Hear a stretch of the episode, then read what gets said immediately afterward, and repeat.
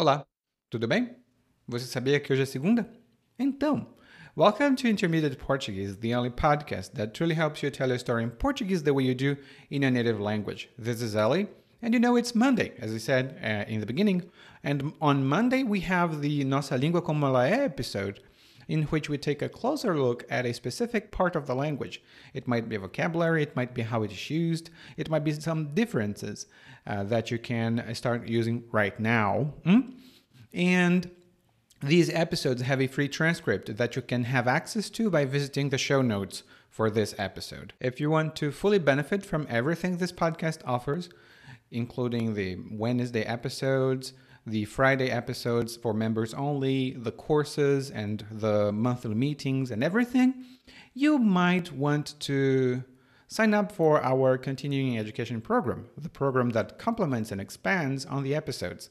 You rely on our guidance and support to understand Portuguese and speak it with more confidence. Not today, not tomorrow, but surely and constantly, unstoppably even, like the movement of a truck. If you want to check the program, go to PortugueseWithEli.com and I said Eli because that's how um, you write it, but it's Eli, the pronunciation. so, PortugueseWithEli.com forward slash PLG. Again, it's PortugueseWithEli.com forward slash PLG. Or you can also check, check the show notes uh, because it was going to be there. Now, vamos começar com o episódio de hoje sobre cobrança, dinheiro e empréstimos.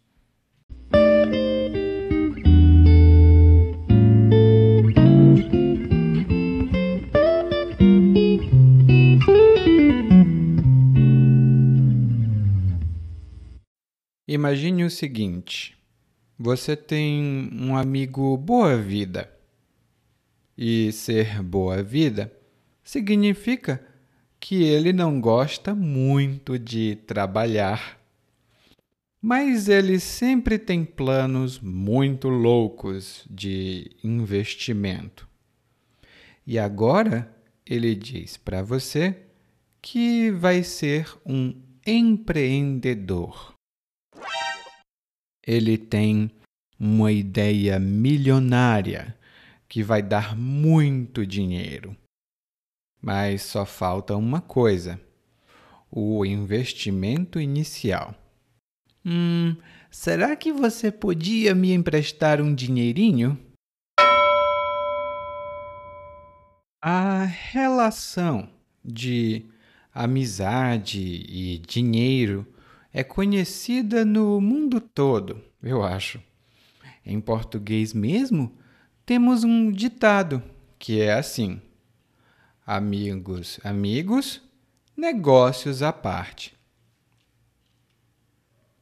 E os negócios são à parte porque, se o amigo não pagar, quem perde é você. E as palavrinhas de hoje são emprestar dinheiro, tomar dinheiro emprestado e cobrar. Imagine que você já deu o dinheiro ao amigo. Você até pensou, mas é tarde demais para mudar de ideia. Você deu o dinheiro a seu amigo, mas acredita que vai receber o dinheiro de volta. Nesse caso, o que você fez foi um empréstimo. Você emprestou dinheiro a seu amigo. Cuidado! É possível dizer: meu amigo emprestou dinheiro de mim, mas não é comum quando eu empresto dinheiro a meu amigo, meu amigo, na verdade, tomou o empréstimo. Mas e se eu for a um banco ali? Hum, nesse caso, você faz um empréstimo no banco ou toma um empréstimo no banco. E depois do empréstimo, esperamos receber nosso dinheiro de volta. Não esperamos? Esperamos sim. Por isso, quando o amigo não paga na data combinada, nós vamos ligar para ele e cobrar nosso dinheiro. Como dissemos uma vez num episódio engraçado aqui do Brasil, queremos meu dinheiro.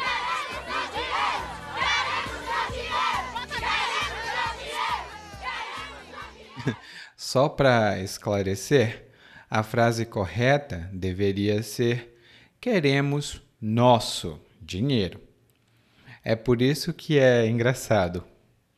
Bom, voltando ao assunto, cobrar é quando nós exigimos o pagamento por algo.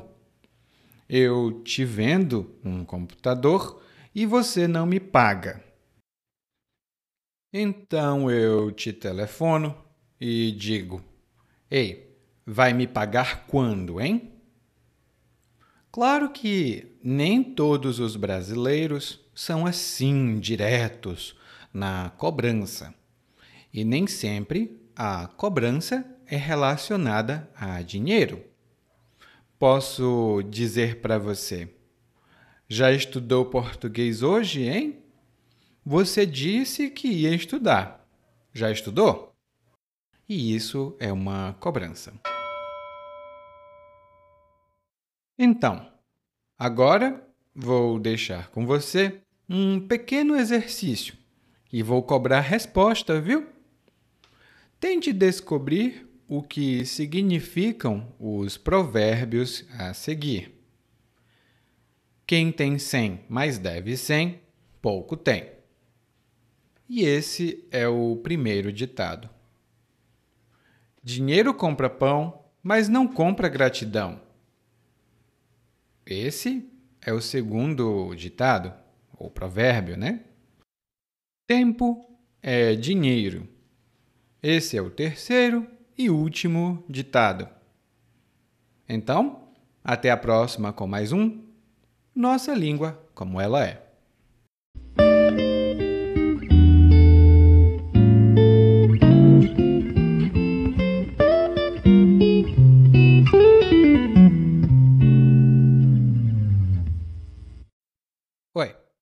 Tudo bem? Provavelmente você escuta nosso podcast há algum tempo. Bom, se não for o caso, eu me apresento para você. Eu sou o Eli, é, para Eliakim, e sou professor de português, responsável pelo podcast, pelo site portuguesewitheli.com pelo outro site readbrazilianportuguese.com e muitas outras fontes de conteúdo para aprendizes de português que, como você, querem falar e entender o português brasileiro. Se você gostar desse podcast, você pode fazer uma avaliação do nosso podcast no Apple Podcasts você pode fazer a sua avaliação e isso ajuda muito. Obrigado.